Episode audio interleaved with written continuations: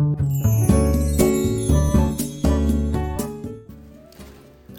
い、おはようございます。愛知県岡崎市のオーラムという一人サロンで美容師をしてます。カナダと申します。このチャンネルでは一人サロンオーナー様やこれから一人サロンをするかもしれない美容師様のお役に立てそうな情報や美容のこと髪のことなどを毎朝7時に配信しています、えー、今日は美容室のメニューで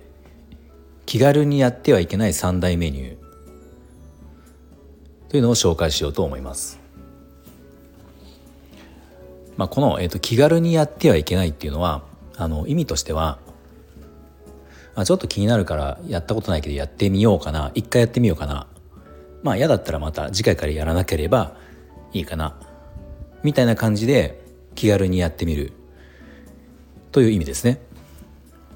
で今日紹介する3つのメニューっていうのは、まあ、この感じでやってしまうと、まあ、場合によっては後からすごく大変な目に遭いますよという、まあ、そういう意味です。はい、では早速、えー、紹介していきますね。ではまあ先にあの3つ言いますね。え宿毛矯正と黒染めとブリーチ。まあ、この3つのメニューですね。この3つのメニューは気軽に簡単にやらない方がいいよというメニューです。でこれを順番に、えー、詳しく説明していきますね。1つ目の宿毛矯正。でこれはあのー、まあ、宿毛矯正って癖が気になるとか広がりが気になるとかあのー、まあよくね時期で言ったら梅雨時なんか癖が出てまとまんない時にやる人がまあ多いんですけどあのまあ、まっすぐにするボリュームダウンするためのメニューなのはまあご存知だと思うんですけど宿毛矯正ってあの昔からあるストレートパーマとはちょっとまた実は違っててあの、まあ、薬剤がかなり強いんですね。で薬剤が強い上に、まあ、高温のアイロンを使ってやる技術なので、まあ、あの簡単に一言で言ってしまうと髪の毛が、うん素の状態ではなくなるんですよだからまあパーマって一括りで思うかもしれないけど普通のパーマとかっていうのはパーマが取れてきたりするんですけど宿毛矯正っていうのはそのやった髪に関しては、えー、もう半永久的にまっすぐになってるんですね。なんで半永久的にまっすぐになってるってことは、まあ、そこの部分は髪質がもう変わってしまってるっていうことなんですよ。でこの宿毛矯正によってあの変わってしまった髪っていうのは、まあ、もちろんまっすぐになっててボリュームダウンはしてるんだけどデメリットとしてあの、まあ、カラーリングでムラが出やすくなったりとか宿毛矯正をした部分に関しては、まあ、通常のパーマがかけられないとか、まあ、そこにそのヘアカラーとかもブリーチをできないとか、まあ、いろんなそのデメリットってあるんですよね。でまあそれをじゃあ後悔した時にまあさっきも言ったようにやった部分矯正した部分っていうのはもうその髪はもうずっとその髪なので矯正の髪なので、えー、そこが伸びてきてなくなるまではそのデメリットっていう部分はあの改善されないわけです。そうなのでそこを分からずに知らずに、まあ、ちょっととりあえず今月今、まあ、例えば6月とか梅雨時になんかね、あのまとまんないから、まあ、とりあえず強制でもやっとこうかなみたいな感じでやってしまうと、まあ、実はそのデメリットを感じた時に、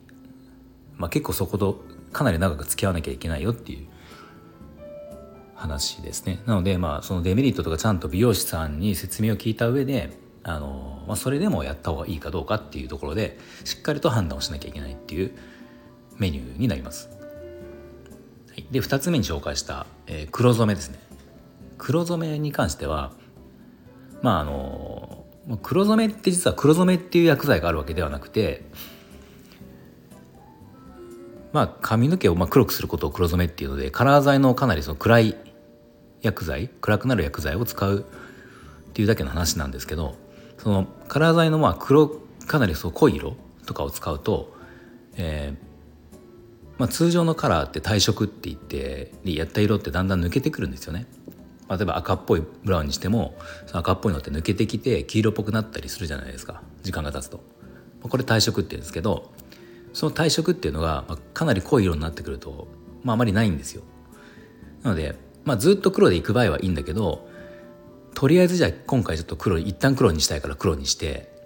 まあ来月また明るくすればいいかなみたいな、まあ、そういうふうに考えていると意外とそそうはいかなかったりするんですね。まあ、簡単にはまた明るくならないので。で明るくならないだけではなくてその明るく、まあ、仮になったとしてもちょっとこう思うような色にならないっていうことはまあよくあるんですねなんかオレンジ味が残ってしまったりとかそうなんでまあいろんなその弊害っていうのがあるので、まあ、これももうとりあえずしばらくもう何年かは黒でいかなきゃいけないから黒にしますっていう黒染めは OK なんだけど一旦やってみようかなみたいな感じでやるとその一旦やってみたことで、えー、その後に色がうまく変えられないってことはありますよっていう、まあ、そういう意味ですね。はい、で、えー、じゃあ3つ3つ目ですね。3つ目はブリーチ。ブリーチに関してやっぱ今結構ブリーチはブームであのまあ、もちろん若い世代のその韓国ファッションとかから来た、ね、派手な髪色鮮やかな髪色とか、まあ、こういった色ってブリーチが必須だったりするし最近だとあの、まあ、ある程度大人の世代の方でも白髪脱脱白髪染めとか言ってあのハイライトを入れたりとか、まあ、白髪をこう目立たせなくするために明るいハイトーンの髪色にしたりとかっていうのも今まあ、ちょっとこうインスタとかでもよく見かけると思うんですけど、まあ、こういったものにはブリーチって必須なんですよね。でブリーチっていうのはあの、まあ、髪の毛あの普通のカラー剤で明るくするのとはもう全く別物で思いっきりこう強い薬剤で脱色をしてしまうので、まあ、通常ほとんどの場合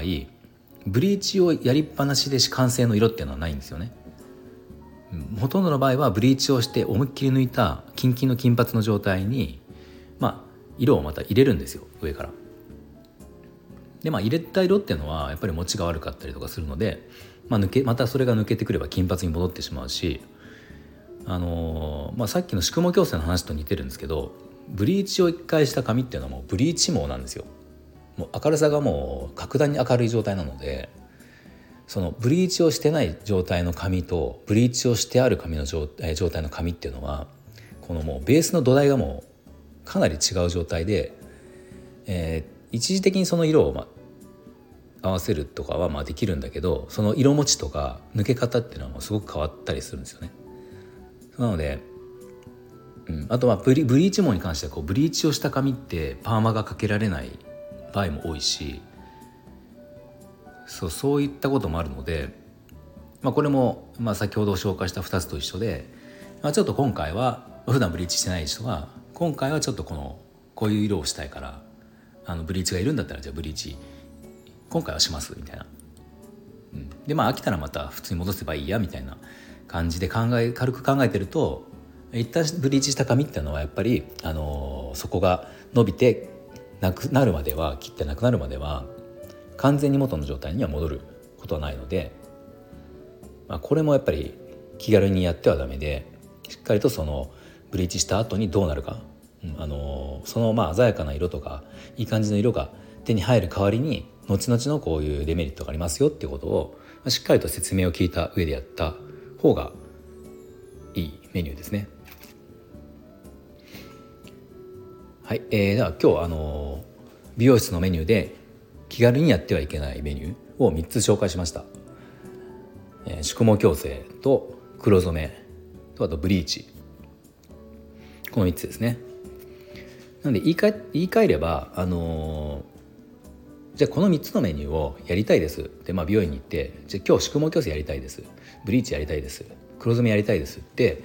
えー、言った時に「あ分かりました。じゃあやりましょう」ってすぐに、えー、OK でしてやってしまう美容師さん。っていうのは、まあ、僕からするとちょっと危険なのかなと思ってて思います。うん、あの一応そこでデメリットってご存知ですか？とか、まあ、これをやったらこういうことありますよってそれでもやりたいですか？みたいなやっぱり一言話説明はあのまあ、あるべきかなとは思います美容師さんとしては。